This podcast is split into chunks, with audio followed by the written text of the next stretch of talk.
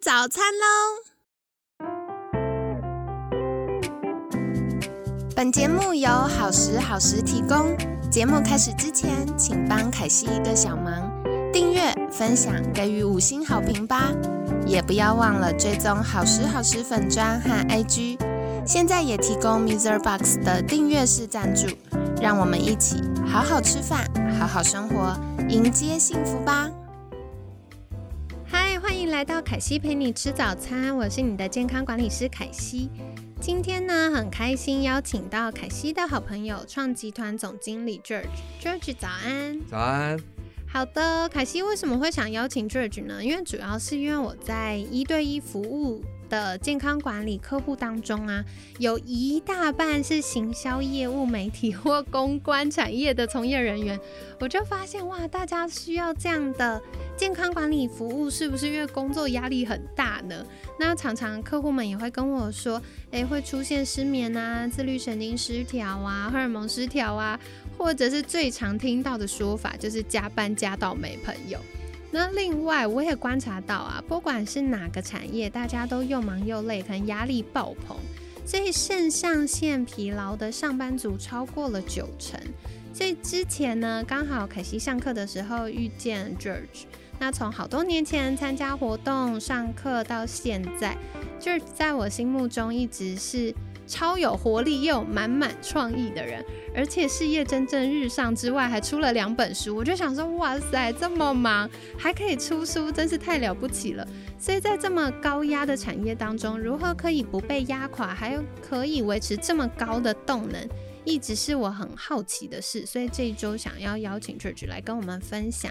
那首先在一开始想要邀请 George，是不是可以简单跟听众朋友们自我介绍一下呢？好，大家好，呃，凯西好，我是黄志进啊，大家认识我，大家就叫 George 乔治。呃，我主要工作就是做广告、行销、创意媒体啊。那我们的呃公司是创略广告，然后我们的集团是创集团。那我们已经在台湾大概。算是比较呃根深根比比较久的公司了啊，所以我们做的产业也都呃蛮多的啊。然后我同时也是东湖礼拜堂的呃这个长老啊，所以我有一个呃如果以世上的来呃社会上的认知，就斜杠人生啊，大概是这样子啊。对，我觉得 George 真的很厉害哦，就是哎这么忙又要经营，然后又要呃提案，然后又要。到教会服务真的是要做很多事情，所以刚好在岁末年终也邀请 George 来跟大家聊聊这个部分。不过接下来也想再请教 George 的，就是在这么长，不管是经营集团的角度，或者是在呃很多创意提案的角度里面，有没有什么样的理念跟觉得很重要、在乎的事，可以跟听众朋友们分享呢？呃。做企业哈是这样，第一就是他一定要能生存的下来，赚钱，对股东董事会有交代，那是一个大部分的人能理解的。对，没错。那对于创业的人啊，就有更深一层的解释，就是他想透过这样的一个企业、事业、生意啊，他能够换取什么样的东西？对，啊，这个就因人而异，他不是只有换取名声。财富、影响力啊，每个人想换取的东西不太一样啊。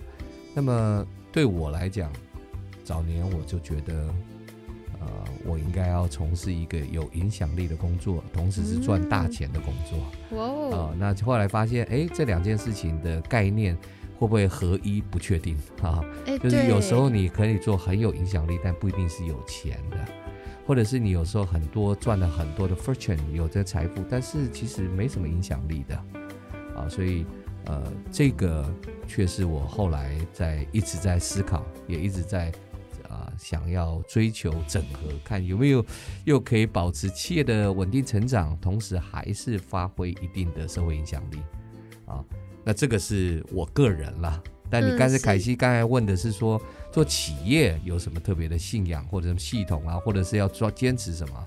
我觉得每一个人要坚持的哦都不太一样，但目标 还是蛮清楚的。对，求生存，然后稳定的获利，对企业来讲，然后现在大家都讲 ESG，对不对？没错，SDG，呃，也就是说要有点良心呐，哈，要有点永续，要有点责任啊，对于呃治理还有对环境吧，对。了解了解。那聊到这个部分，我觉得其实 ESG 跟 SDG 是现在不管是趋势潮流，或者是政府主推的部分。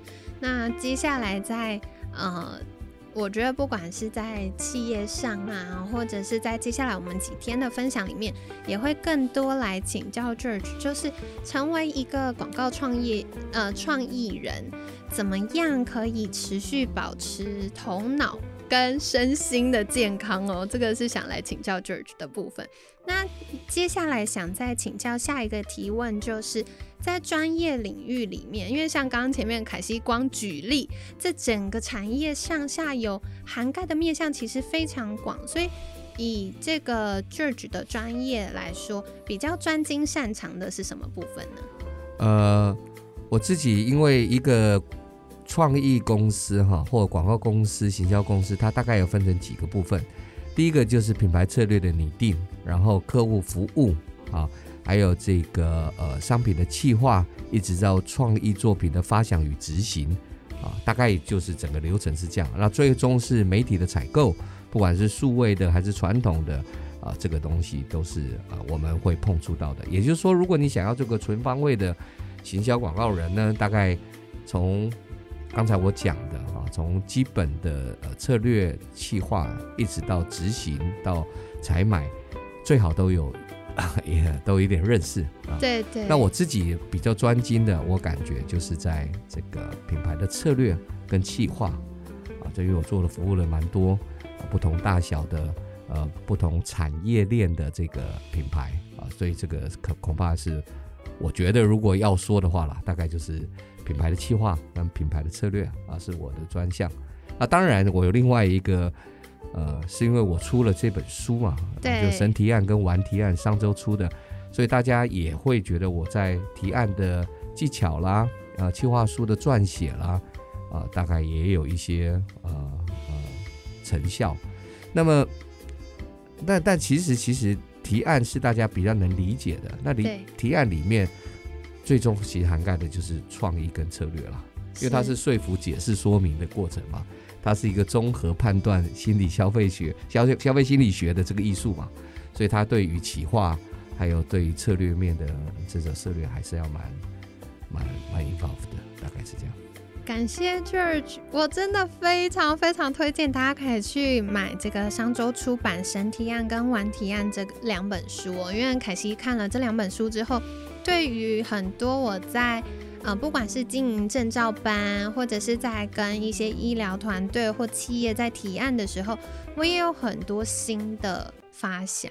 好，所以这个跟大家分享。然后再来是，我觉得现在大家其实很多在强调个人品牌，不管在企业服务，或者是在呃，可能企业以外自由工作者啊等等，专业独立的工作者等等。